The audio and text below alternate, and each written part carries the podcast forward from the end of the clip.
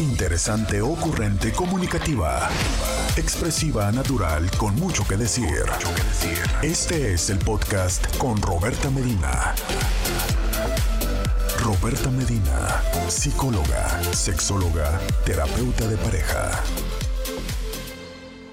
Incluso desde eh, cuando estamos solteras y solteros, esto de conseguir pareja, ¿no? Esta situación de dónde, qué hago, qué voy, dónde busco, qué, cuáles son las cosas que más le gustan a los hombres y a las mujeres. Eh, la parte de, híjole, ¿será que sí, que sí está interesado o interesada en mí? Esta parte tan padre de los mensajes, de demostrar interés, ¿no? Cuando la dopamina fluye en todo nuestro organismo, cuando estamos tan emocionados y emocionadas, ¿sabes? Es como, eso es lindo.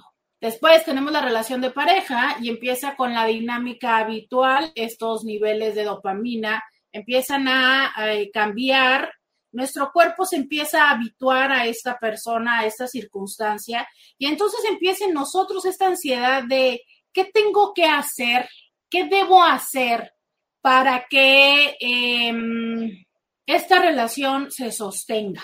¿Cómo le hago, no? ¿Cómo le hago para que siga interesado interesada en mí? Y después los cambios también en nuestra vida cotidiana, en nuestros, los problemas empiezan a pasar, se nos empieza a dificultar tomar decisiones, a veces la cama también se empieza a dificultar, eh, los proyectos de vida ya no son eh, los mismos, ya no tenemos metas en común, las discusiones pueden llegar a ser cada vez más que los momentos agradables y entonces empieza a pasar la idea por mi cabeza.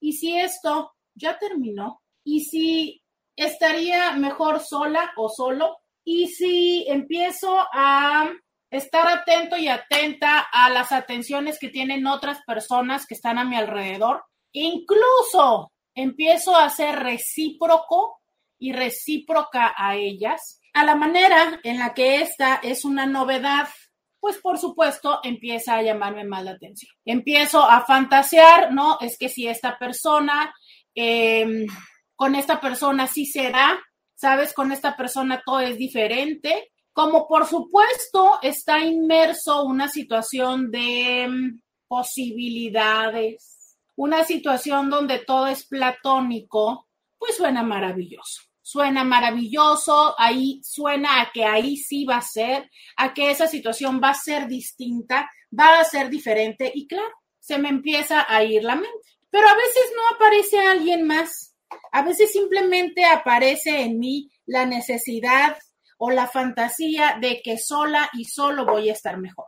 Y entonces empiezo a planear qué voy a hacer cuando ya no esté con esta persona. Ahora sí voy a ir de viaje, ahora sí me voy a dedicar, no sé, al gimnasio, a mí mismo, a mí misma, ahora sí voy a estudiar, ahora sí me voy a ir a sacar fotografías de la baja, no sé, cualquier fantasía que yo tenga en mi cabeza y sobre todo que ya sea verdad o no, porque a veces no es verdad, sobre todo cuando siento que la otra persona con la que vivo me lo impide. Y aquí es bien importante decir esto, a veces es nuestra cabeza la que piensa que con quien vivimos no quiere que hagamos eso que nosotros queremos hacer. Ya sé que sonó a trabalenguas, pero no es así.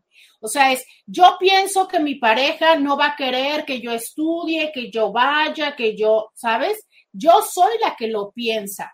Y es que muchas de las veces es mi propio miedo, mi incertidumbre de no ser capaz, mi culpabilidad de pensar que en vez de hacer ese tiempo para mí tendría que dedicarlo a la familia, a mis hijos. Y entonces me escudo, proyecto mi indecisión, mi cobardía, mi, mi culpa, mi incapacidad, mi miedo a, a, fracasar en la otra persona y entonces digo, es que es ella la que no me deja hacerlo es él el que no me deja hacerlo y no es cierto. O sea, de verdad, es que muchas de las veces, sobre todo porque para cuando llegue ese momento en la relación, te aseguro que las dos personas ya también están en un punto donde, mira, si encuentras algo que te haga feliz, ve para que estés mejor conmigo. Entonces, créeme lo que la mayoría de las veces no es la otra persona la que no quiere que hagas las cosas. Eres tú mismo quien se está, o tú misma quien se está encerrando en el pretexto de la otra persona.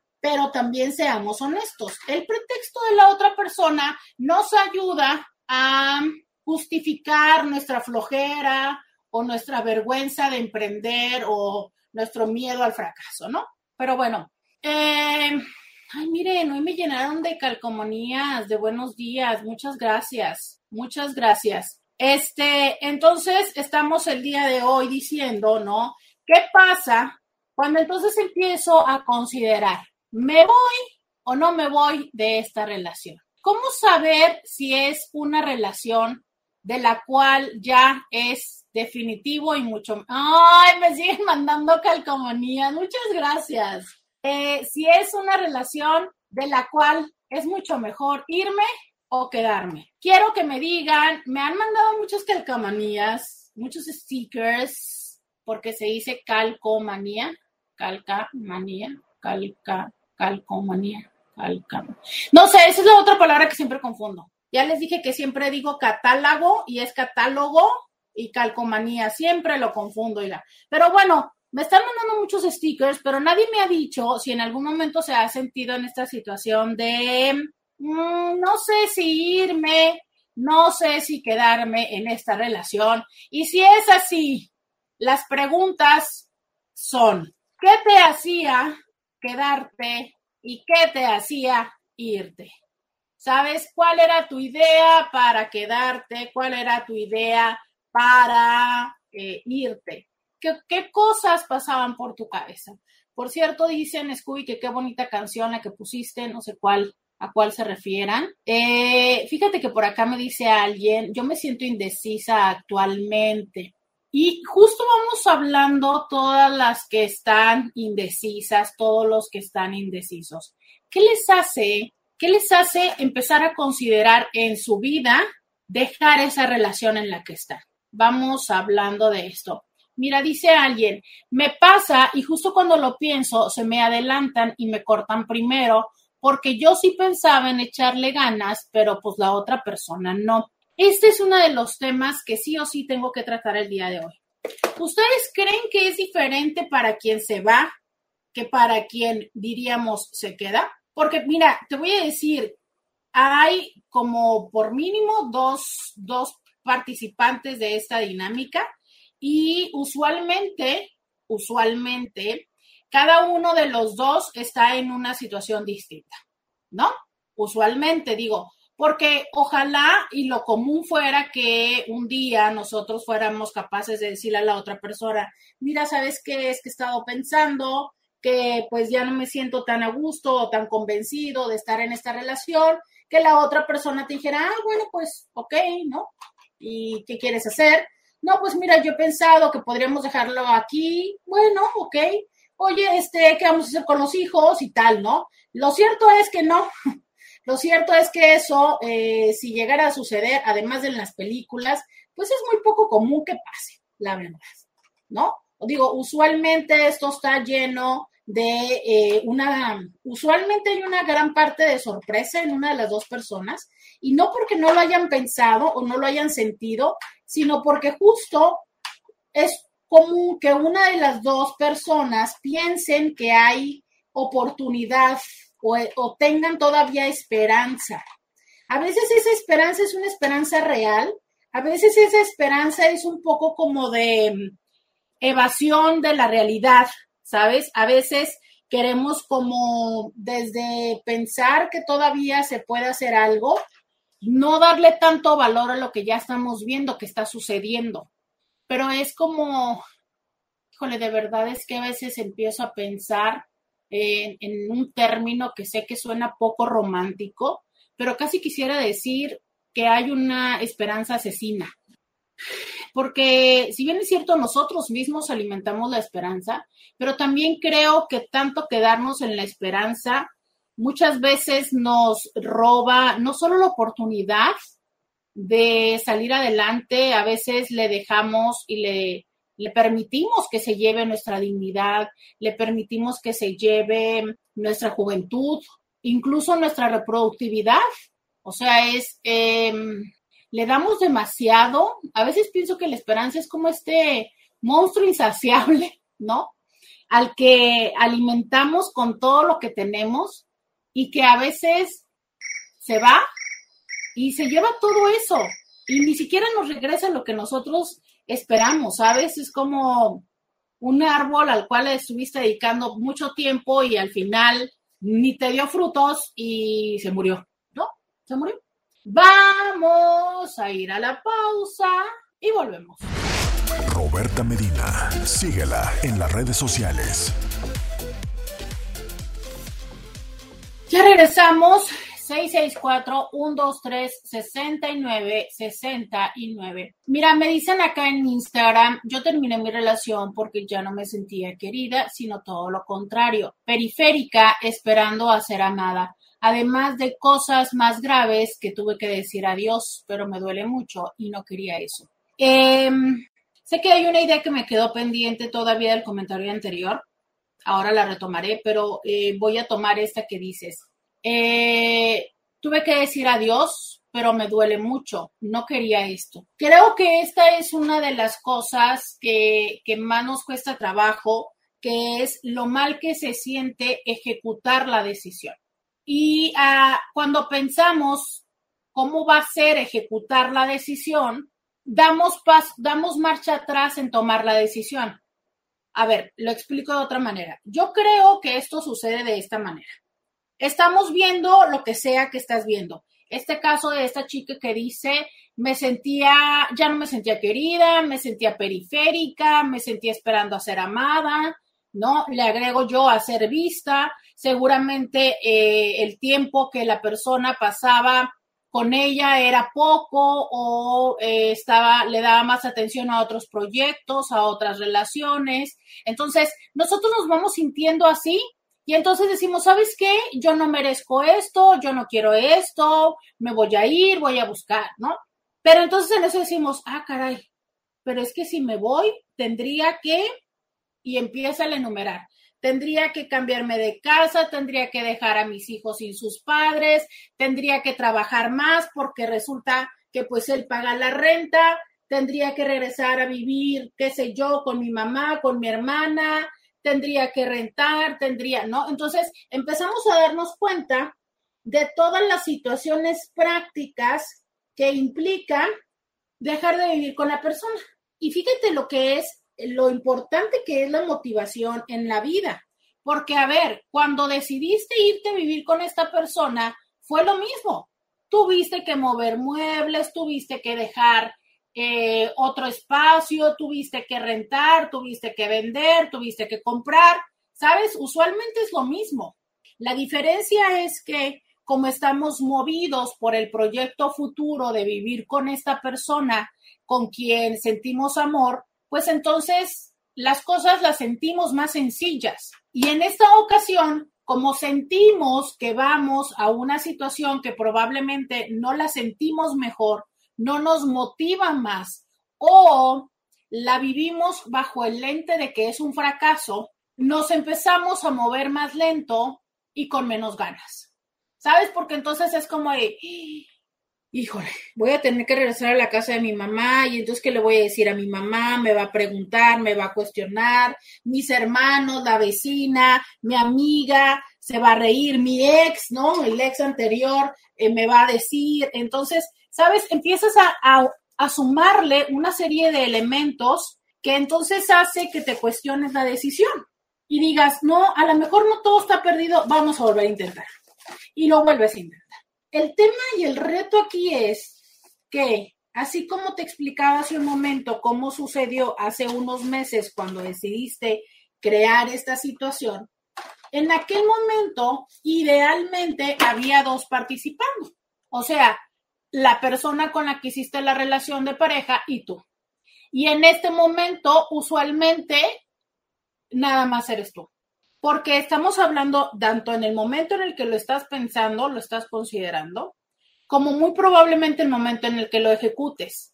Muy pocas son las parejas que entienden que el separarse no siempre es falta de amor y que siguen desde el amor colaborando y participando para que la otra persona haga de este proceso algo sencillo, ¿no? Usualmente la respuesta eh, de las primeras respuestas, que lo sabemos muy bien como en este ciclo del duelo, es enojarnos con la otra persona. Ya sé que nos deje o ya sé que le dejemos. Y fíjate, es interesante porque según nos explican, el enojo, una de las funciones que tiene es justo incitarte a moverte. ¿Sabes? Y es por eso que estamos tan acostumbrados a terminar la relación de pareja cuando ha venido algo catastrófico. O sea, me puso el cuerno, eh, me engañó, me desfalcó, mm, eh, lo descubrí mandando porno, no sé, o sea, es, llega un momento en el que se me rebasa la capacidad, la tolerancia y entonces solemos decirle a este momento la gota que derramó el vaso y desde el enojo tomamos la decisión. ¿Sabes? Muy pocas parejas lo toman desde un momento de conciencia, en paz y decir, a ver, creo que esto es lo mejor para ti, para mí, para nuestros hijos o nuestra pareja. Sin embargo, quiero decirte dos cosas en torno a esta eh, situación quizás sobrevalorada del amor. La primera que les he dicho siempre, el amor no es suficiente. El amor no lo puede todo. Con el amor no es cierto que se hace y se sostiene una relación. Se necesita trabajo, se necesita compromiso, se necesita aprender a comunicarse, se necesita aprender a negociar, ¿sabes? Y hay personas que queremos una parte de la relación de pareja, pero no queremos el trabajo que implica. A veces queremos que nos adivinen el pensamiento, a veces queremos como no platicar, no conversar, eh, no tener problemas. Y entonces el bote, eh, el bote de basura, porque podríamos pensar en el costal, pero yo quiero en este momento llamarlo como el bote de basura, se va haciendo grande. Y entonces, digo, usualmente hay que sacar, al menos aquí en mi casa, la basura los lunes. Pero pareciera que nunca la sacas y entonces llega un momento en el que eso empieza a apestar y empieza a ser más complicado poderlo resolver. Entonces, el amor no todo lo puede. Ni el amor lo puede todo, ni el cumplir, entre comillas. ¿A qué le digo cumplir? A hacer lo que tú crees que se supone que tienes que hacer como hombre o como mujer en una relación. Y aunque esto suene estereotipado, así es. En estos momentos, en mi consulta, me encuentro con hombres que piensan que porque han sido relativamente fieles, y esto lo entrecomillo porque hay los que no lo han sido, o hay quienes no han sido descubiertos, pero bueno, que aparentemente han sido fieles, y porque le han dado todo a la familia, que ya con eso cumplieron con el ser esposo y padre. Y te voy a decir algo, los los tiempos han cambiado desde hace ya muchos años y ya no es suficiente con solo entregar el chivo y este y llegar a dormir todas las noches, ¿no? O sea, hoy por hoy la expectativa y la necesidad de, de participación de ambos géneros es más allá de el yo cuido que los niños eh, vayan bien en la escuela, como también el nada más con que tú traigas el dinero ya cumpliste, ¿sabes? La pareja, la relación de pareja demanda más, necesita otras formas de alimentarse, tiempo de calidad en pareja y ese tiempo de calidad que no es solamente los domingos que vamos a la superbodega para comprar el mandado que ya pronto vamos a poder ir a Estados Unidos, por cierto, lo de la frontera, siempre y cuando se hayan vacunado. Entonces, a eso vamos, ¿sabes? Esta parte donde dices tú, ah, caray, híjole, es que yo me empiezo a dar cuenta que las cosas ya están como frías, que las cosas son distantes, que no podemos resolver problemas, que cada vez que yo le digo que si algo me gusta o no me gusta, esto en vez de volverse como un vamos a ver cómo lo solucionamos, es un problema, me dice que siempre estoy insatisfecha, le digo que no me sirve para nada, ¿sabes? O sea, es en vez de acercarnos, nos distanciamos más. Y entonces empiezo yo a preguntarme si verdaderamente es aquí donde quiero estar, Pero a la hora que veo todo lo que implica separarme, hay una parte de mí que dice, qué flojera, o hay otra parte de mí que dice, no voy a poder. Y entonces empezamos a postergar la decisión, empezamos a pensar, ¿no? Con esta parte que nos decía la Inti anterior de vamos a echarle ganas, a lo mejor esto puede salir adelante, y en el estarle echando ganas se nos pueden ir tres, cinco meses, años de nuestra vida, décadas de nuestra vida. Y te voy a decir es que será muy difícil que por mucho que tú le eches ganas, tú solito o tú solita puedas con esta relación. ¿Sabes por qué? Porque la relación son dos y porque lo que han logrado en esta creación de relación, si dos, ustedes dos solos, intentándole conscientemente, no lo han podido resolver, significa que entonces necesitan de una ayuda de alguien más. Pero aquí es donde aparece el problema, porque cada uno de nosotros tenemos una persona con la que nos como confesamos. Tú tienes a lo mejor, eh, tu mujer, tienes a tu mamá, tienes a tu hermana, tienes a tu mejor amiga, tienes a tu comadre.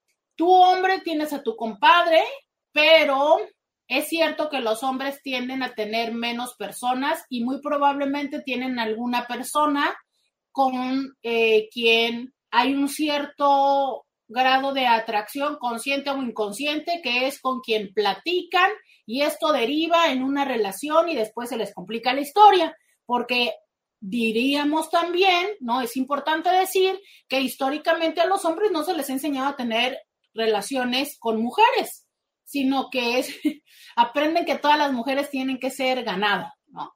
Entonces, estamos en esta parte, pero ¿qué crees? Cualquiera de todas estas figuras, por supuesto que te van a decir lo que tú quieres escuchar.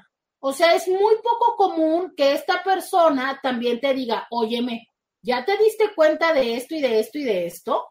Claro que es poco común. ¿Por qué? Porque esas personas tienen un afecto hacia ti y por ende se van a inclinar hacia ti.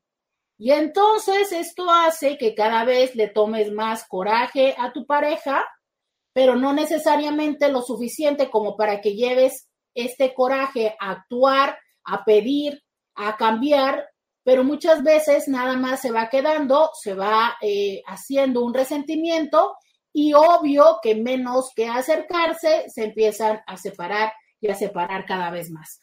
Ese es uno de los momentos en los que sí o sí debes ir a terapia. Si tú te sientes ahí y no estás yendo a terapia, cuidado, porque es el perfecto caldo de cultivo para que la relación llegue a un lugar donde no se vuelvan a encontrar. Están empezando a darle espacio a otras personas que más que buscar acercarlos, los van a llevar a separarse. Y una de las cosas que también llega a suceder es que si por alguna razón, así sea la razón de conveniencia, que muchas de las veces es lo que nos lleva a sostenernos en los últimos momentos con alguien, después te toca enfrentar a estas personas y que te digan, pues no que lo ibas a dejar, pues mira, y bien que está chillando, pero al rato ni me digas, pero, ¿sabes? Todos estos comentarios que de verdad es que sí tienen un poco de razón, las personas al decírtelo, pero que se sienten horrible que te los digan. Esa es una de las razones por las cuales si vas con un terapeuta, una vez que se solucione tu problema, no tienes que seguirle viendo, pero a tu familia, a la comadre, al hermano y a la suegra, seguro que sí. Vamos a la pausa y volvemos. Podcast de Roberta Medina ya no sufro Squid porque dices que es mes de la calabaza. Porque ayer me tomé un latte de calabaza. Ya, no, no estuvo nada bueno porque el latte de calabaza eran las tres y media de la mañana y no me podía dormir. No, lo detesté, lo detesté, lo detesté. No, no, no, es que, y fui, ¿ese es laxante, el de calabaza? ¿Cómo crees? No, no sabía eso, pues no, no fue ese el fallo. El fallo fue que me lo tomé como a las 3 de la tarde y eso que lo pedí descafeinado. Hijo de su madre, en las tres y media de la mañana, bueno, conté borregos, puse aplicaciones, puse música, este, hice todo lo que estaba. No, no, no, no, no, no, terminé toda la temporada de la de You. Güey, o sea, sí, esa madre, te lo juro, te lo juro. Llegó un momento en el que dije, bueno, si me tengo que voltear, literal, ¿eh? llegó un momento en el que dije, ok, si te volteas de la posición en la que estás en este momento en la cama, te vas a levantar a trabajar. Y creo que ahí fue cuando me quedé dormida. no, no, no. Y eso que ni me lo terminé, la verdad es que todavía lo tiré porque ni siquiera estaba tan bueno. No, no vuelvo a tomar café ni descafeinado después de las 12 del día. Yo soy muy sensible y no. Todo por todo, por porque el Scooby me da lata todos los días. ¿Se dan cuenta? Él tuvo la culpa. Él tuvo la culpa. Seguramente tu mamá sabe hacer, igual que la mía, la calabaza, esta que eh, ponen a cocer en mi casa, y después tú la puedes tomar con leche. Eso a mí me encanta, ¿eh? Calabaza ya bien partidita, con su piloncillo y todo, y la pones ahí en la lechita y se hace en una taza y se hace riquísimo. Haz de cuenta que estás tomando un latte, pero sin nada. O sea, realmente rico. Yo pensé que así se te, se te antojaba, este, Roberta. Es muy rico leche con calabaza, olvida. Y más con ese juguito del piloncillo del azúcar. Uy, ¿qué te pasa? Si tiene canela, no. Pregúntale a tu mami para que vea lo que te estoy diciendo. Riquísimo. No, si para eso también tengo historia. Déjenles cuento esa historia. Resulta que aquí por la cuadra no te rías, Scooby, es muy triste mi historia y se las voy a contar. Resulta que aquí por la cuadra hay un señor que pasa vendiendo camotes y hace un ruidajo, pues aquellos, ¿no? Ya sabes, con como chifla esa cosa. Entonces, la primera vez que empezó a pasar era hace que, pues, ay, caray, hace dos años que estaba yo con lo de campiña urbana y que te, o sea, era de que yo quería probarlo, pero no podía porque estaba con campiña urbana. Pues que la siguiente vez que pasaron estaba en pandemia. O sea, van tres años que no puedo comprarle al señor porque, pues bueno, no se ha dado la vida y la circunstancia. Pero si algún día llegué a probarlo, como lo dice Scooby, y ahora que lo dices me hace sentido que sí sabe tipo el, el latte. Pero no, Intis, esto, esto es una sensibilidad a la cafeína eh, que gracias la desarrollé por abstenerme de la cafeína, cosa que les sugiero a ustedes que hagan. Ándale, Así suena, así suena Scooby. Así miren, para que los que están en las redes.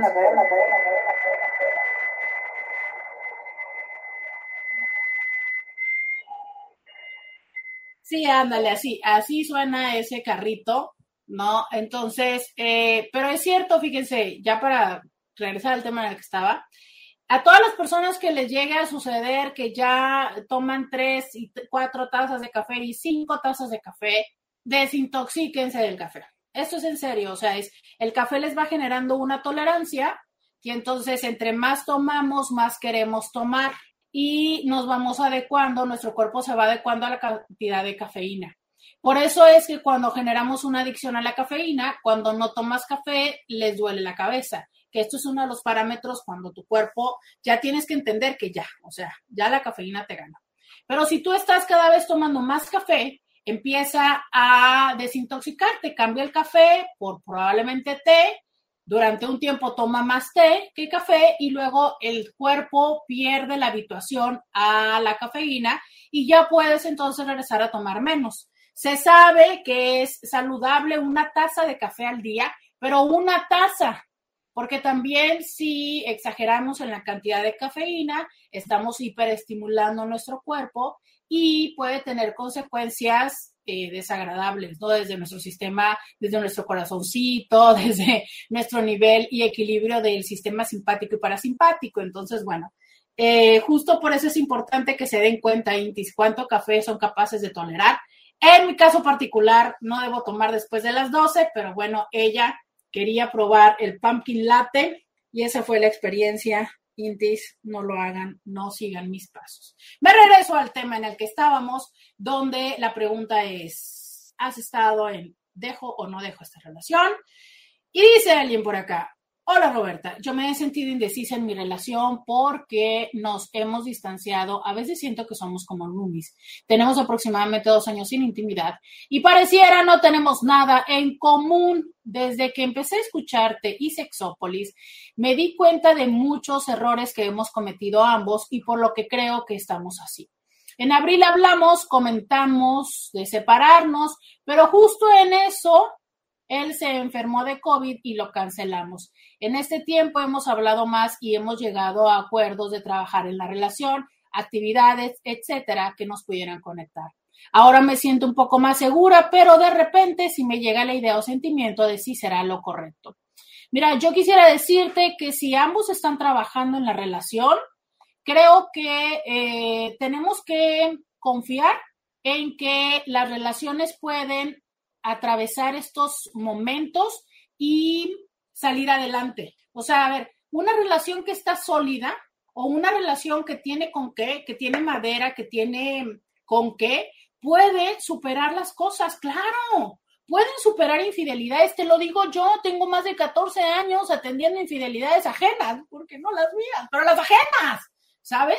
Y las he visto, he visto parejas que se superfortalecen, he visto parejas que florecen después de esto. Y he visto parejas que se dan en la madre desde antes, ¿no? Entonces, el reto aquí es, ¿ambas partes están trabajando? ¿Ambas partes están ahí?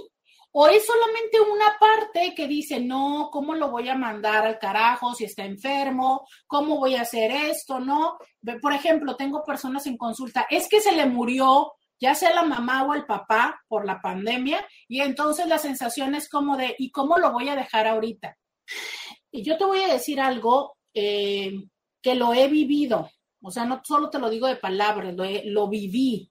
No hay, no existe el momento perfecto para soltar, para, para terminar una relación, no la hay. Puedes pasártela los meses y los años esperando el momento perfecto y no lo va a ver. A ver, es que yo sí diría, y en una de esas, ¿por qué no lo hacemos, Cintis? Así como acaba de pasar el día de oficial para salir del closet, deberíamos de hacer un día para terminar la relación, digo, para que al menos haya un aliciente de decir, hoy lo tengo que hacer, ¿no? Pero esto es un poco sarcástico y un poco, ¿por qué, por, por qué no? Porque la realidad está en que no existe. No existe. Y yo les puse el otro día en, la, en una historia de Instagram, en función de un meme. Quiero decirles que en este momento, ahora sí que como dice Scooby, aparecen las calabazas y desaparecen los divorcios. ¿Sabes? Ya nadie se quiere divorciar. ¿Por qué? Porque entonces como ya huele, literal, ya huele festividad, ya huele a calabaza, ya huele a, a fiesta de sembrina, ya huele a familia, ya nadie lo quiere tomar la decisión y entonces dice, no, pero qué gacho. No, ¿cómo voy a pasar la Navidad? ¿Cómo le voy a quitar la Navidad a mis hijos? No, ¿cómo? No, no, no, no. Y a veces algunas personas son como yo de año nuevo, vida nueva y al carajo, y ahí medio le andan empujando las primeras semanas de enero porque dicen que quieren vivir, ya sabes, el, el año nuevo diferente, pero la realidad está en que luego viene San Valentín y esto se empieza a reactivar hasta marzo. No bromeo. Hasta como por marzo vuelven a decidir, vuelven a llegar al momento del hartazgo, pero si se atrasan y les llega el Día de la Madre y el Día del Padre, se me vuelven a ir hasta agosto. Se los digo porque lo he visto mucho, Intis. Entonces, sí, yo sé que nadie se quiere separar eh, ni en día de San Valentín, ni en día de cumpleaños, ni cuando alguien se le murió a alguien, ni cuando alguien está enfermo, ni cuando alguien está en el hospital, ni cuando la persona perdió el trabajo, ni cuando está con problemas económicos, nada de eso. Pero entonces, a ver, dime cuándo. O sea, a ver, dime, dime. A ver, ayúdenme a buscar el día. Vamos a poner el día oficial de terminar a la pareja. Pero ok, ya les dije, no puede ser el, no puede ser el 14 de febrero porque nadie quiere en febrero. No puede ser en mayo porque nadie quiere, porque el Día de las Madres. En junio porque el Día de los Padres.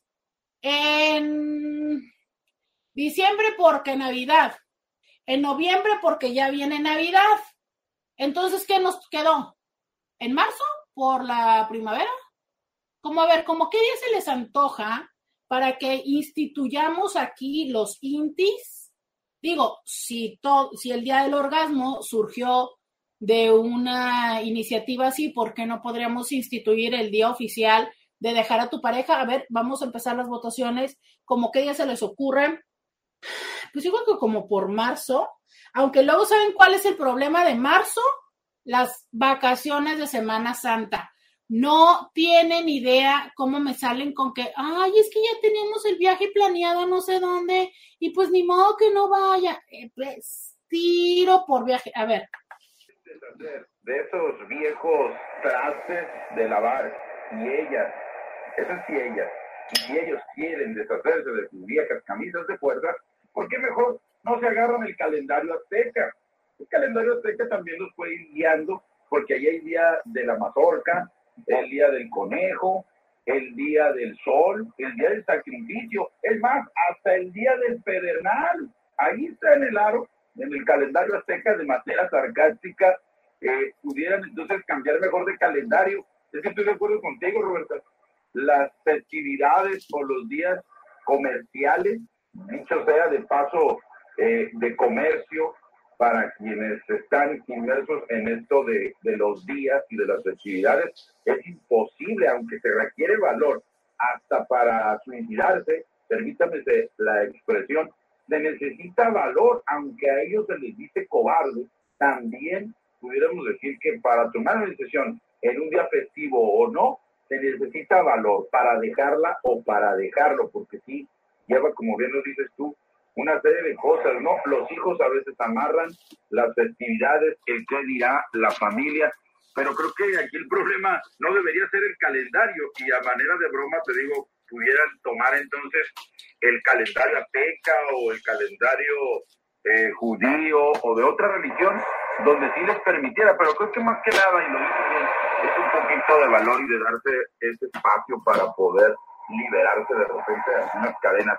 Muchas gracias, Roberta pero la propuesta es cambiar de calendario entonces, ¿no? Como fingir un poco demencia y no hacer caso a estos días que en, verdad lo dices, eh, es pura fiesta lo que sigue, ¿eh? a partir de ya, noviembre, diciembre, enero, febrero, marzo, o sea, andamos terminando por allá en septiembre, en octubre, como ya es ahora. Muchas gracias, Roberta. Miren, yo ya empiezo a creer que el maratón ya no debería ser ya no deberíamos de decir que el maratón es Guadalupe Reyes. Yo verdaderamente pienso que el maratón ya es el del grito a Reyes. O sea, ya empezamos con el grito y con el pozole, ya ahorita que el pan de muerto, no, y luego que Halloween, antes Halloween y luego el pan de muerto, no, Intis, esto, esto, esto de la tragadera empezó antes, pero a ver, Scooby, búscate cuál es el día del sacrificio a lo mejor en una de esas nos casamos con ese calendario. Mira, por acá te ves. dice alguien el 30 de febrero. No les digo, no, no, no.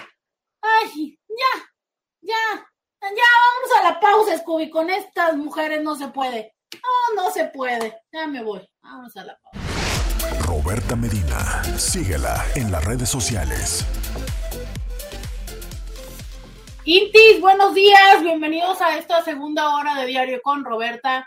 Les saluda Roberta Medina, soy psicóloga, sexóloga, terapeuta sexual, terapeuta de parejas, terapeuta de familia. De lunes a viernes, la Inti, con la que platicas temas de la vida, temas del amor, del sexo y de lo que sucede a tu alrededor. Estamos de 11 a 1 a través de el 1470 de la M, la radio que te escucha, a través de Instagram, de Facebook y de YouTube. Así es, estamos a través de todos estos espacios platicando contigo y el día de hoy dialogando acerca de si me quedo o me voy en la relación de pareja. Tengo varios mensajes que leer. Eh, y voy acá con Instagram. Dice, buen día, qué difícil pasar por esto de te quedas o te vas y debes poner en la balanza lo bueno y lo malo de seguir. Híjole, yo creo que es el momento en el que nadie queremos vernos y que incluso cuando ya lo vivimos una vez, hacemos, creo yo, que más esfuerzo la segunda vez por no vivirlo. Aunque también puedo decir que hay quienes eh, lo difícil es la primera vez y ya después hasta como que lo hacen con cierta relativa facilidad. Traigo un poco de información de explicarles por qué hay personas para quienes les es mucho más fácil disolver las relaciones y para quienes es como de mucho quedarse y volverlo a intentar. Esto se los voy a decir más adelante. Pero sí, definitivo es uno de los momentos muy, muy, muy dolorosos. Em, dice alguien, me está cayendo el 20 en muchas cosas. Me da gusto, me da gusto que este programa les esté funcionando. Y quiero decirles que hay mucho, mucho, mucho más que decirlo. Dice por acá, justo hoy me cae perfecto que voy a hablar con el sucedicho. Este, Mira, me dicen que ya están viendo la de Mate, que les dije que este viernes vamos a hablar de Mate. Entonces, este, me dicen, lloré mucho con Mate. Y em, me dicen eh, por acá que, que, ya vieron la de la de You, porque les dije que me quedé hasta la madrugada viendo You. Eh, va en la tercera temporada, quizá de esa también podemos platicar mucho. Ahí me platican si ya la vieron para decirles porque hay mucho que platicar, pero fíjate que esa serie, la tercera temporada un poco tiene que ver con el tema de hoy, ¿eh? entonces es, sí, realmente creo que eh, somos como mm, un poco complicados en la, en la situación de tomar esta decisión, ¿no? Eh, que vamos por acá, dice, dicen en agosto, en julio, agosto, los veo bien, pero ¿saben qué pasa en julio y agosto? Eh, aunque yo no sé si tiene que ver déjenme decirles esto que puede sonarles elitista, pero creo que en julio y agosto les complica paradójicamente el hecho de las vacaciones. Les digo que puede sonar elitista porque sé que no todas las personas salen de vacaciones, pero esos meses les, de alguna manera les suena un poco complicado, aunque yo creo que es de los mejores meses porque creo que tienen más contacto con los, con los niños, con las niñas, y entonces pueden platicar más con ellas, ¿no? Y que puedan eh, estas infancias poder asimilar un poco más, ¿sabes? Pero sí, usualmente me pasa que se van de vacaciones. Me dicen abril no por el Día del Niño, en agosto, en julio y agosto, no por el regreso a clases. Y también ya me pasó eso en este regreso a clases, tiene toda la razón Maleficent, que hubo quien estaba entre que sí y entre que no, y en lo que entre que sí y entre que no se le fueron los tiempos y eh, regresaron a clases y ¡zas! ¿no? O sea, no tuvo el tiempo eh, las crías, las infancias para resolverlo. Pero sí, pues podría, creo que al parecer nos va ganando julio, ¿no? O sea, porque ya agosto ya está de vacaciones o de regreso a clases, entonces julio, dice Eglea, no, pues mejor el día del sacrificio. Sí, hay que buscar el día del sacrificio en internet. Em, por acá vamos viendo qué más me dicen. Eh, dice alguien, sí, el que se va, se va suspirando y el que se queda, se queda llorando. Creo que esto es cierto de alguna manera. Eh, en diferentes escenarios. Uno, cuando la persona se va porque va a estar con alguien.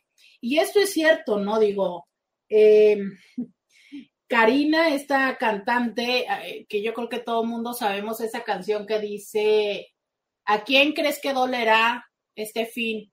¿A ti, que alguien más te espera ya, en vez de mí, ¿no? Claro, o sea, si alguien más te está esperando, pues hay una parte, pero te voy a decir, nosotros pensamos que quien se va, incluso de quien se va con alguien más, se va riendo, se va feliz. Y créeme lo que no siempre es así, ¿sabes? No siempre es así, aunque se vayan con alguien más. Esto es uno de los temas que también voy a va a platicar con ustedes en la semana. Hay decisiones que aunque son las decisiones correctas, no se sienten bien. Y nosotros pensamos que estas personas como porque se van con alguien más, ya se sienten muy bien y van muy contentos. Probablemente muchas personas sí, ¿eh? aunque hay otras personas que no necesariamente, que viven con culpa, y esto es algo que tendríamos que tener en consideración cuando estamos decidiendo empezar una relación así, porque si vamos con culpa, muy probablemente la relación no cuaje, ¿sabes? ¿Por qué? Porque entonces la persona va a estar una parte con quien tiene culpa y otra parte con quien está tratando de iniciar una relación. Y entonces esto sería como una relación triangulada, que no siempre lo somos capaces de identificar, porque a fin de cuentas pareciera que la otra persona ya no está. pero sí está en la culpa de quien la ha dejado, ¿sabes? O en el, sí, en la culpa y en el malestar y en el reflejo de los hijos y demás. Entonces, no siempre la persona que se va, se va tan feliz, ¿eh? Créanmelo, no siempre. Sin embargo, creo que a veces es la persona que sí tiene más valor. Pero hay algo que me es importantísimo decir. Si tú eres la persona que considera que tiene que dejar a la otra persona, es probable que tú hayas tenido ya más tiempo, no sé, ¿no? Para considerar lo que está pasando en la relación, para decidir, eh, para decidir, ¿no? Si, si esto es el, el mejor momento para tomar la decisión es probable que eh, tú te hayas dado cuenta. es probable que tú te hayas dado cuenta que es lo mejor para ti, para las dos personas, incluso para los hijos, ¿no? Sí, es probable que tú ya lo tengas claro y que la otra persona no. Sin embargo, por favor, por favor, no hagan esta típica de es que yo te amo, es que yo te quiero, es que te dejo para que seas feliz. O sea, ¿en qué momento, en qué momento se les ocurre decir que ustedes saben más que la otra persona de lo que la otra persona quiere y necesita? O sea, a ver, corazón, un poco más de humildad y un poco menos de cobardía, ¿no? O sea, es la persona que sabe lo que necesita en la vida, es la persona. Así como tú sabes que ya no quieres estar en ese lugar y está bien, la otra persona sabe si quiere o no quiere estar contigo. Entonces, por favor, por favor, no me salgan con estas ideas de las cuales les voy a platicar más regresando de la pausa. Vamos a la pausa y volvemos. Podcast de Roberta Medina. Dice, esa camisa no, dice, me, dice, bueno, intenté un cambio completo, pero quiero que me hagas una cosa realmente, ¿cómo te portaste? Y le dice ella, no preguntes más, que yo no lo haré. ¿Con quién has estado o a quién yo besé? Lo importante hoy es que estoy aquí y que no me iré nunca más. Ay, que ya no me iré nunca más. Ay, no, qué letra abrázame, cariño mío, y vámonos a caminar. No puedo con la... Uy, pero es que ¿de dónde sacas las letras? No puedo con esto. No puedo con esto. No, no, no, no, no. No puedo con esto. No, o sea, ay, no. Voy a regresar, voy a regresar. Con ustedes, a ver. Pedazos de canciones.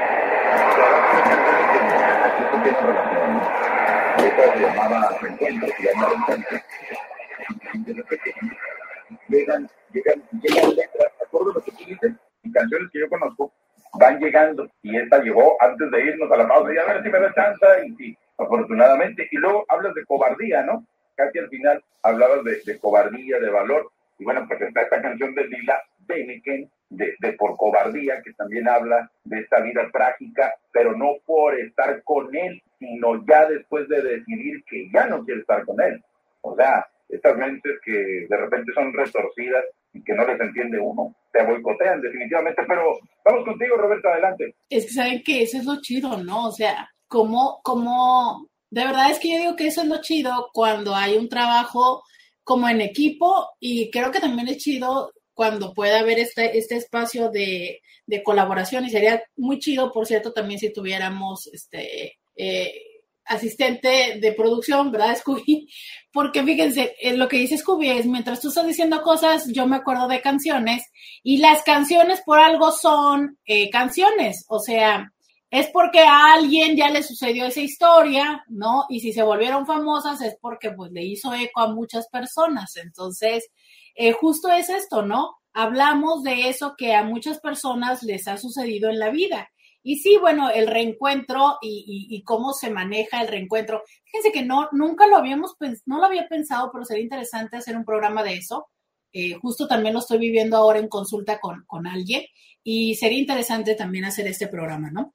Pero justo eh, esta parte que yo les decía, que dice Scooby, que yo hablaba de cobardía, es, miren, em, yo encuentro que, fíjense, no estoy cuestionando si a la persona le generó dolor, dificultad el tomar la decisión. Estoy cuestionando el que lo justifiquen bajo un yo te quiero, yo te amo, yo quiero que busques lo que tú quieras, eh, yo no te hago feliz, ve y busca la felicidad con alguien más, eh, yo creo que tú necesitas, y aquí eh, te dejo la línea en blanco y todo lo que te han dicho o todo lo que le has dicho a alguien más, desde una persona, no sé, más joven, con más dinero, con mejor carácter, que no tenga hijos, que tenga qué sé yo, más tiempo, más, o sea, mil cosas que hemos justificado nuestra decisión. A ver, hay que fajarse los pantalones y decir la verdad. Tú no puedes decir, tú no puedes asegurar lo que la otra persona necesita o quiere. A excepción de si la otra persona, ¿no? Toda tu relación se la pasó diciéndote, pues es que yo necesito eh, un hombre con más dinero o una mujer más sexual, ¿no? Que es lo que he escuchado mucho. Pues ahí sí, o sea, perfecto, te puedo decir, ¿sabes qué? Yo no soy una mujer sexual como tú necesitas y por eso me voy. Una cosa es, por eso me voy, ¿no? Porque no quiero o no me gusta o no estoy feliz contigo, a la otra de, ay, te quiero tanto y te dejo para que hagas eso. A ver, es, eso también nos lo han enseñado en las canciones, ¿no? El amor romántico que se sacrifica, eso nos lo enseñaron en Romeo y Julieta. Bueno, sí, ya basta, ¿no? O sea, un verdadero amor no se sacrifica por el otro. Ya córtenle la historia, esa era la historia del cine mexicano, ¿no?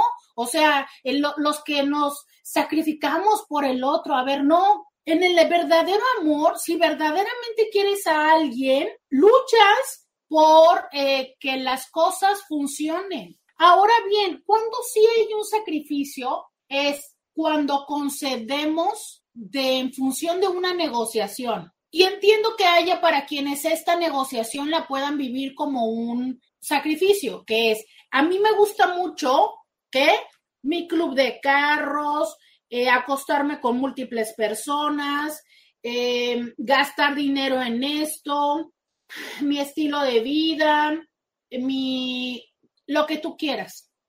Y que llega un momento en el que cuando encuentras una persona con la que quieres estar, entiendes en base a la expresión de la otra persona que eso tiene que pasar a otro lugar de prioridad.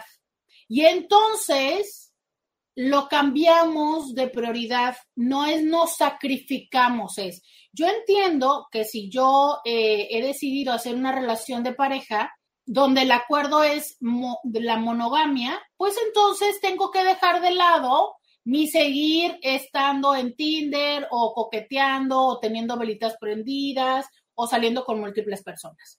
Pero no es un sacrifico eso, sino es porque entonces estoy accediendo a hacer esto, debo dejar esta otra parte. ¿Sí me explico? Pero es que luego, ¿qué hacemos? Le cobramos esta decisión a la persona. Por ti sacrifiqué mi no sé qué. Por ti no estudié. Por ti. A ver, ¿no? O sea, es esa parte y por eso no se debe sacrificar nada por la otra persona, porque cada vez que sacrificamos algo, por supuesto que estamos esperando el pago, por supuesto que estamos esperando una retribución y por eso no funciona. ¿sabes? Pero cuando haces un proceso de elección consciente, que es, quiero comprarme un carro nuevo. Ah, pues si te quieres comprar el carro nuevo de agencia, ¿qué crees? Ya no vas a poder ir al cine tres veces o dos veces por semana.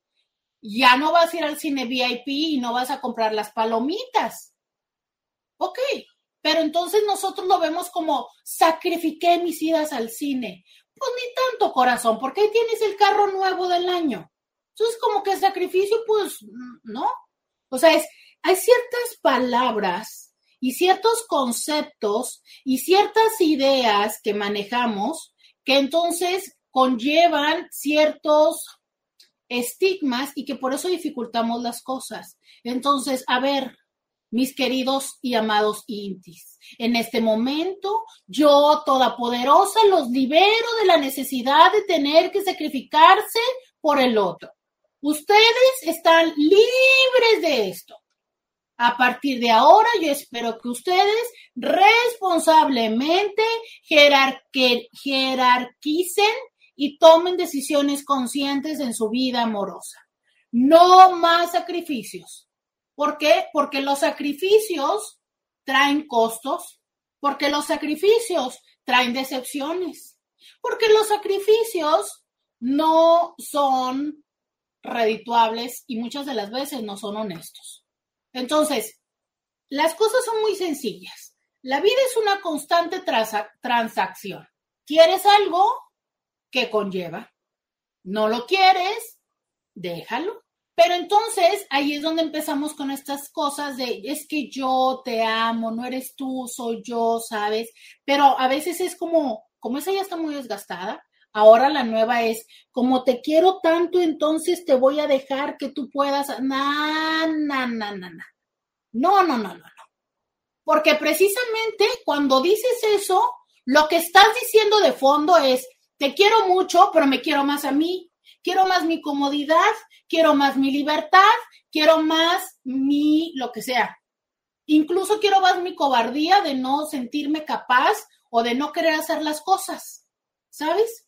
Entonces mejor no entren en ese argumento, queridos. No entren por ahí. Díganle, ¿sabes qué? Lo que en este momento estamos haciendo ya no nos hace feliz. Es más, y aún así podríamos rebatírselo, porque a lo mejor a la otra persona sí aunque lo más probable está en que no. Digo, se necesita vivir mucho en, en la Lalandia para no darse cuenta cómo la otra persona se va separando. Lo que pasa es que muy frecuentemente la otra persona sí se da cuenta de esta como separación. No, mira, es que, ay, hubo una Inti que lo dijo con una palabra muy bonita en Instagram, pero ya se me borró. Eh, lo dijo muy, muy bonito, usó una palabra muy bonita, a ver si de casualidad todavía estás en el live, Inti, y me repites esa palabra. Relegada, dijo, no me acuerdo cómo dijo. ¿Tú no te acuerdas, Scooby?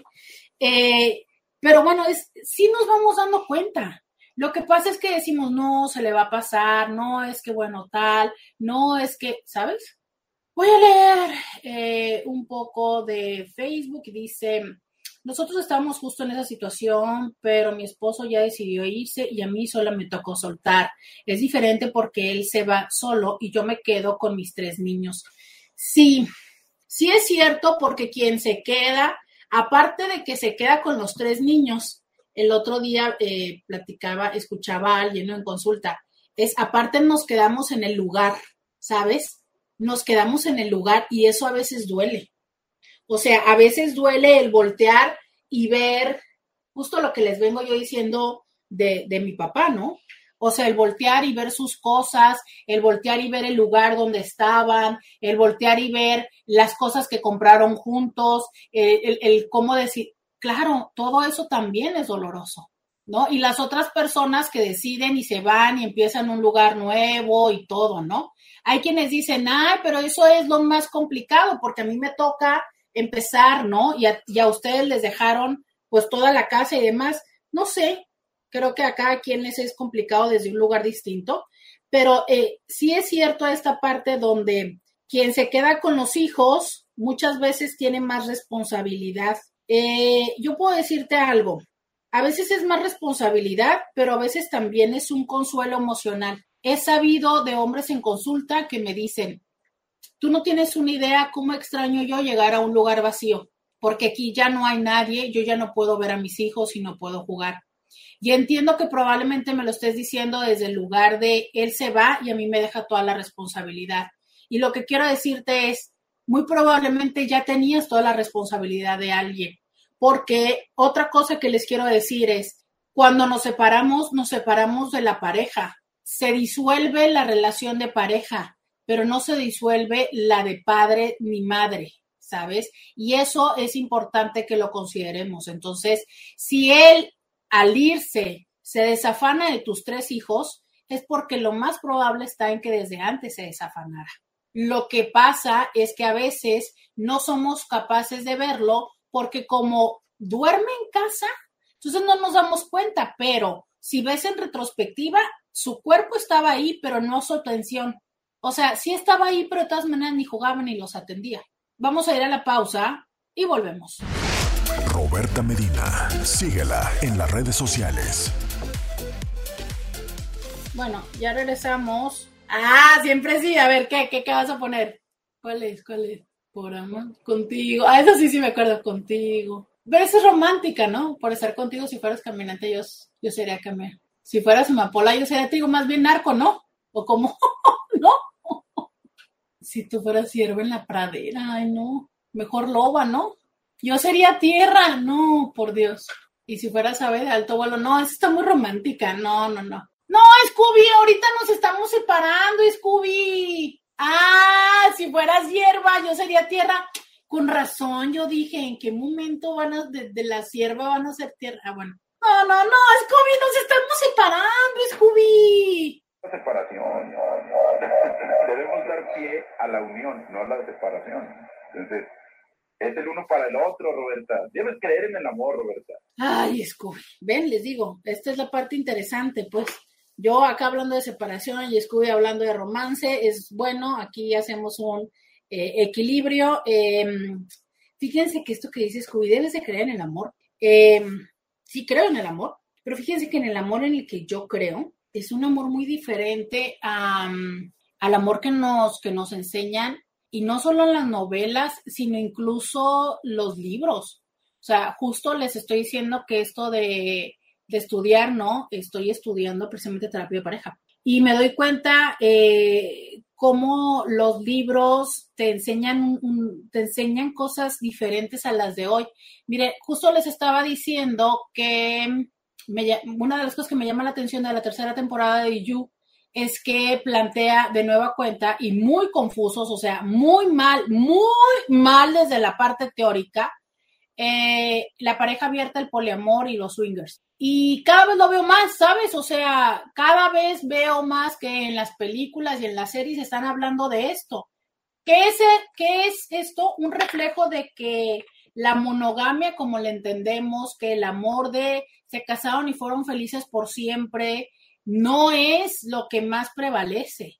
Y es a lo que más nos dicen, ¿no? O sea, es, te, te, te dicen que tendrías que ser eh, fiel por siempre y que si hay una infidelidad, termine la relación de pareja, que está mal que pienses en alguien más. Yo no sé si está bien o está mal, yo solo digo, eso no es lo que yo más veo, ¿sabes? Y si no es lo que más veo, entiendo que habrá quien me diga, pues es que tú tienes dos parejas, obviamente no ves a los parejas que están bien. Ok, te lo concedo, pero entonces significa que es muy común para muchas parejas. ¿Sabes? Y creo que nos lo tendríamos que empezar como que a cuestionar un poquito. Eh, dice, dice alguien, yo literalmente puedo estar tomando un café a las 12 de la noche y a los 10 minutos estar profundamente dormida. Alguien dice, a mí el café me da mucho sueño, puede causarme migrañas. Fíjense que eh, para las personas que el café les relaja, tiene que ver con que su cuerpo es hiperactivo ya de por sí no lo van a creer, pero esto es una de las pruebas de si un niño es verdaderamente hiperactivo. Si es verdaderamente hiperactivo, el café y la Coca-Cola les va a dar para abajo, porque como es un estimulante, les regula. Entonces, pues es interesante, ¿no? Eh, a ver, ¿qué más me dicen por acá? ¿Cómo se llama la canción para buscarla? Eh, si me están preguntando de la de Yoshio, se llama El Reencuentro. Em, dice, ¿quién es más cobarde? ¿El que no se quiere ir o el que está concha en la relación? ¿El que no se quiere ir o el que está concha? Mm, híjole, no sé. Para mí cobardía, a lo mejor podríamos empezar por definir qué es cobardía y que creo que esto también será para cada quien diferente. Eh, yo creo que tiene que ver con el no no tener el valor para hacer las cosas. Y podría ser cobarde tanto quedarte en una relación por, por la cobardía de no decir, no quiero estar aquí, como también irte por el decir, no quiero trabajar y no quiero esforzarme por lo que tengo, por lo que signifique quedarme, ¿no? No sé, o sea, creo que la parte de quedarse por estar concha sería la parte que yo cuestionaría. O sea, es verdaderamente, verdaderamente em, el estar en una zona aparente de confort es suficiente para estar en una relación. Y, a ver, es que yo creo que todos estamos en los, todos estamos en zonas de confort, eso no es cuestionable, ¿sabes? De hecho, creo que los seres humanos eh, estamos, pues no te puedo decir que diseñados, pero estamos acostumbrados a hacer eso. Vamos por la vida, encontramos una zona confortable y ahí nos quedamos, ¿sabes? Sería una mentira decir que no estamos en zonas de confort, claro que lo estamos Claro que en el trabajo llega un momento en el que estamos en una zona de confort, con la persona con la que eliges quedarte en la vida es porque te da una relativa eh, zona de confort. Entonces, a ver, eh, bajémonos de la historia de los motivadores y los, los, pues sí, los motivadores, ¿no? Que por cierto, ahorita está buenísima la revolución que traen en las redes sociales, echándole mucho a todos estos vendehumos, porque ahora les dicen así vendehumos. Eh, muy interesante. Entonces, una vez más, por favor, eh, realmente verifiquen si el contenido que ustedes están consumiendo es un contenido de calidad. Pero entonces, regreso a esta parte de, em, bajémonos de ahí, bajémonos del, eh, de, la típica historia de renuncia y salte de tu zona de confort. No, güey, las zonas de confort son los que nos permiten sobrevivir, ¿no? Pero a ver, es que hasta dónde es un confort y hasta dónde es un conformismo, que no es lo mismo. A ver, yo necesito una cama confortable para dormir, para reparar y para el día siguiente funcionar, ¿no? Seamos honestos. Entonces a eso es a los que les refiero. Pero, ¿qué sería el conformismo? El momento en el que decides vivir la vida en el sillón viendo Netflix. Si soy clara, entonces, a ver, yo, yo es ahí donde les invito a cuestionar todos estos argumentos motivacionales de salte de tu zona de confort. no sé, ¿verdad? No sé si necesariamente tendríamos que pelearnos con todas las zonas de confort o entender que la zona de confort es el lugar donde me puedo recargar, donde me puedo, o sea, recargar como recargar batería, donde encuentro, em, no sé, ¿sabes? Mi zona de descanso, pero que esta no sea por conformismo, que esto no sea por esta situación de, híjole, creo que no puedo con más, ¿sabes? Dice alguien, yo me tardé 30 años para irme y me arrepiento de haber esperado tanto tiempo. Ahora veo que no valió la pena perdonar tantas cosas. Esta es una de las frases más comunes, pero que lamentablemente creo que solo entendemos cuando ya nos fuimos. Esto es una de las frases más comunes que he escuchado es ¿por qué no lo hice antes? Pero cuando fantaseábamos en hacerlo, nos daba tanto miedo o lo veíamos tan nada que ver que no lo hacíamos. Pero justo quiero decirte es, eh, gracias por compartirlo y esperando que a otras personas también les haga el mismo sentido. Pero creo que puedo decirte que bueno que lo hiciste y disfrútalo porque cuando estamos entonces en el lugar de cuestionarnos por qué no lo hice antes, más que permitirte disfrutarlo, estás maltratándote por algo que no hiciste. Y créeme lo que si no lo hiciste fue porque pues sentías que no era el momento o no tenías los recursos. Pero qué bueno que ya lo hiciste. Dice alguien, hola Roberto, buen día, ya sabes, anónima. Ahora con mi actual pareja desde hace 10 años, sí voy al gimnasio, sí puedo trabajar, estoy estudiando y también soy mamá. En mi primer matrimonio, en la última discusión, me dijo mi ex, yo no te conocí ni como contadora, ni como enfermera, etcétera. Entonces, no vas a estudiar porque así es como a mí me gustas. Cuando me fui, mi ex suegra me apoyó y me dijo, mija, Vete ahorita, que no está él en casa. No esperes a tener mi edad y ver que la vida y la juventud se te fue para salir adelante y cumplir tus metas. Me fui con mi niño Roberta con lo que me cabía en una mochila. Me liberé de ese infierno para darme cuenta que el paraíso sí existe. Para llegar a este punto, pasé por un proceso poco más de un año. Trabajé en dejar de quererlo. Para cuando lo hice, ya no sentía nada por él más que una gran pena. Por cierto, ahorita que mencionas cuándo es el día ideal para terminar una relación, yo terminé esa relación en mi cumpleaños. Regalazo que me di y soy de agosto. Híjole, esta, esto que tú has dicho me suena tanto, pero tanto, tanto, tanto a a la serie esta de, de Made, que les digo que vean, pero tanto, eh, qué bueno que te diste ese regalo, pero te voy a decir algo y, te lo voy a decir, casi te voy a pedir un favor que ni siquiera debería de pedirte, pero ojalá en algún momento eh, tengas un acercamiento con esa mamá para darle, para decirle gracias. O sea, es, eh, yo creo que todas las mamás, todas las mamás aman por sobre todas las cosas a sus hijos pero esa mamá te dio, te dio más amor a ti en el momento de decirte eso, ¿sabes? O sea, que, que esa mamá fuera capaz de reconocer eso y te apoyara. Híjole, caray, ese es el mayor ejemplo de sororidad que podríamos ver desde antes que esa palabra existiera. Entonces, ojalá en algún momento pudieras tú acercarte y decirle gracias a esa señora, porque es cierto, tú construiste ese regalo, pero las palabras que esa señora te dio fueron maravillosas. Yo creo que a veces no somos conscientes de los grandes regalos que nos dan las personas de edad, pero sobre todo nuestros propios suegros, ¿sabes? No los escuchamos porque estamos enamorados de sus hijos, pero ellos mismos muchas veces nos advierten de sus propios hijos y nosotros no los escuchamos. Entonces, ojalá que pudieras decirle gracias a esa señora y pues qué bueno que tomaste y construiste ese gran regalo y hoy, eh, después de 10 años, estás en un lugar y con una persona que sí te da todas estas oportunidades y con quien disfrutas. Vamos a la pausa y volvemos. Podcast de Roberta Medina. Oigan, este, me dice alguien por acá, a mí me tocó la canción de Baja California con Ricardo Cherato al terminar la transmisión del canal.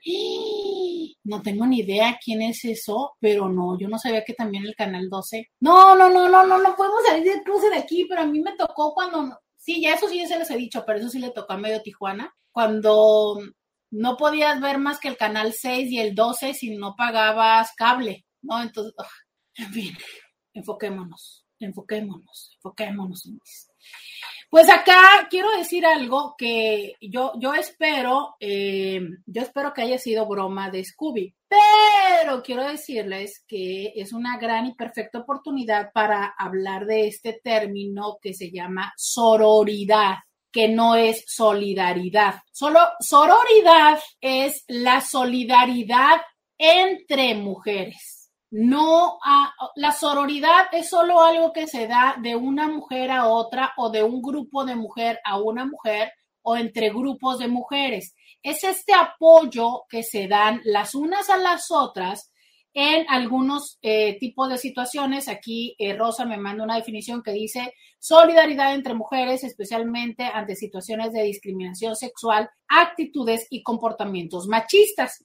De hecho, el corazón morado que está en WhatsApp es también uno de los símbolos que se ha adoptado por sororidad.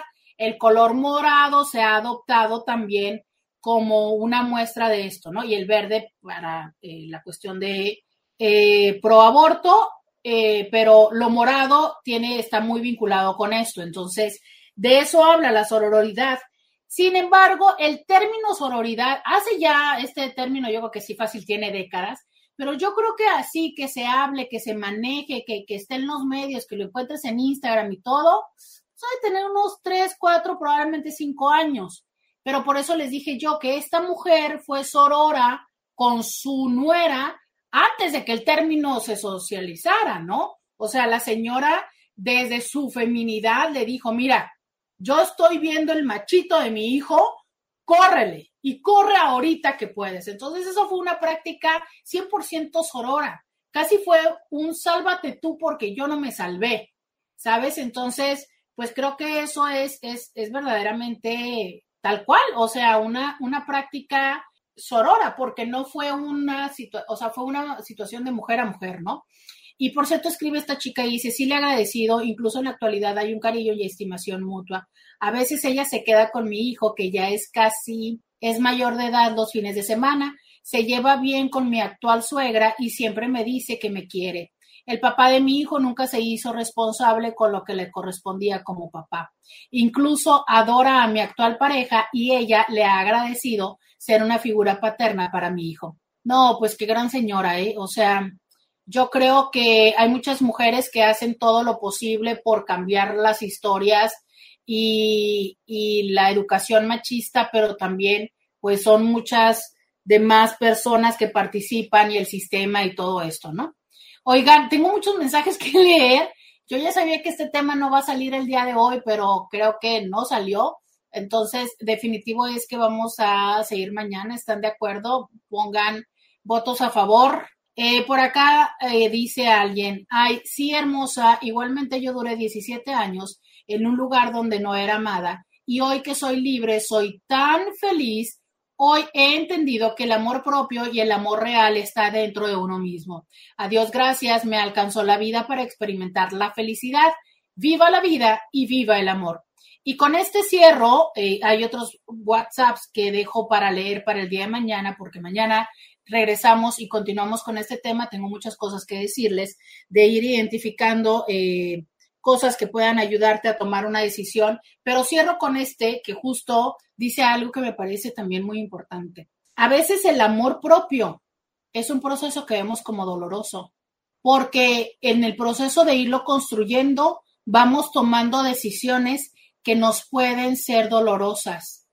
A veces, aunque estemos haciendo algo que es bueno para nosotras y nosotros, se siente mal, nos es difícil tomar esa decisión porque nos duele, pero es mejor que el lugar donde estamos. Y eso es el proceso, entenderlo, aceptar y saber en qué momento eh, tenemos que irnos.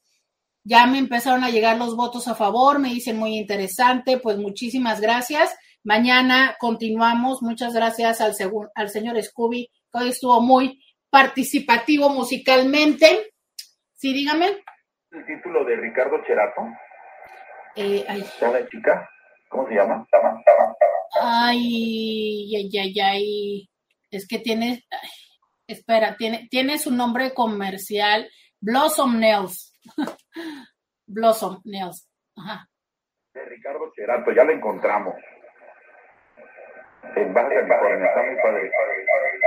Muy bien, pues entonces con eso nos vamos a despedir aquí también, como ya se terminó la transmisión, pues nos despedimos con esta canción de Baja California.